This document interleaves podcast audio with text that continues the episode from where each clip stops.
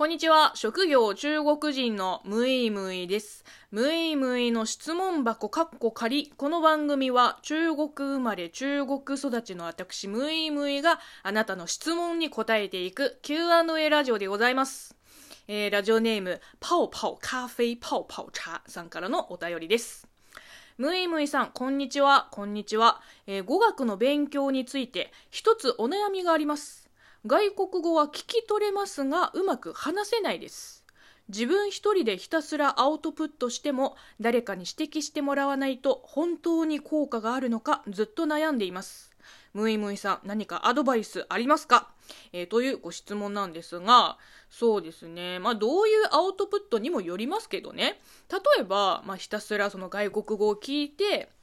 その発音をこう真似したり、えーと、あるいは一つのセンテンスをこう丸ごとリピートしたりするのは、まあ、それなりに効果はあると思います。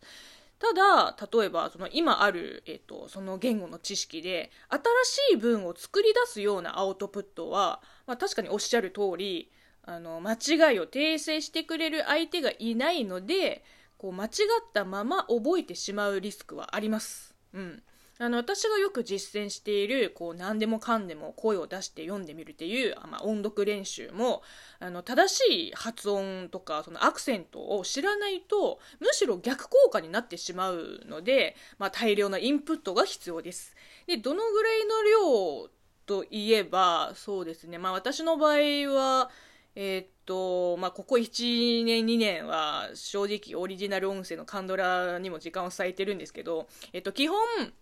日本のアニメ、ドラマ、映画、えー、バラエティ番組、えー、あとはそうですね、ラジオをこう聞いたり見たりしています。で、それはもうなんか日本語を勉強するためというより、うん、なんだろう、もう習慣化しています。うん。中国のドラマとか中国語のコンテンツは正直もう見る時間がないぐらい、え、ー、と、日本語のコンテンツだけで充実しちゃってます。そうですね、もうこれ以上ないぐらい中国にいた頃、その見るもの、聞くものも全部日本語にして、で、語学勉強の環境をもう本当に無理やり作ってたんですよ。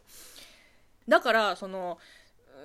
99%は聞き取れるけどうまく話せないっていう壁も、えっと、私も一度ぶつかった経験があります。えっと、多分2013年の時かな。で、その時取った行動が、えっと、日本人の先生が、あの、結構在籍している、まあ、日本語の会話教室に通うことでした。結局さその人と話すこと以外うまく話せるようになる方法はないんですよもうこれも言い切りますないんです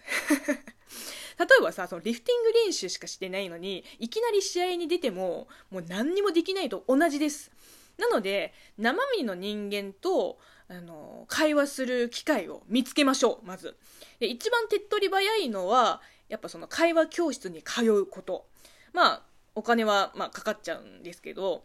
あとはそうですね、ネイティブの友達を作るのもいいと思います。こう一緒に遊んだり、ご飯を食べたり、飲み会に参加したりとか。えー、と、あとはそうですね、なんか交流の場に自ら飛び込む。あの、私も北京にいた頃、えー、そうですね、金欠でも、その日中交流会みたいな食事会にはよく行きました。で、すっごい内気でコミュ障だったんですけど、本当はね。でも頑張って知らない人にこう話しかけたり、まあ明るく振る舞ったりとか、とにかくそのネイティブの人と話せるチャンスを絶対逃さないっていう勢いでしたね。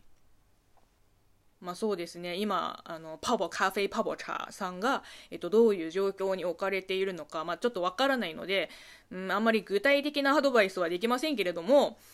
まずは、えっと、どうしたら生身の人間とこの外国語を話す練習ができるかを、えー、考えてください。うん。やっぱ独学の限界はあるので、その限界が見えてきたら、まあ、いよいよ壁の向こうの世界に旅立つ時ですよ。ぜひ頑張ってください。いや、頑張りましょう。というわけで、この番組ではあなたからのお便りやご質問、ご感想、お悩み相談、応援ギフトなど随時お待ちしています。ではまた次回でお会いしましょう。バイバイ。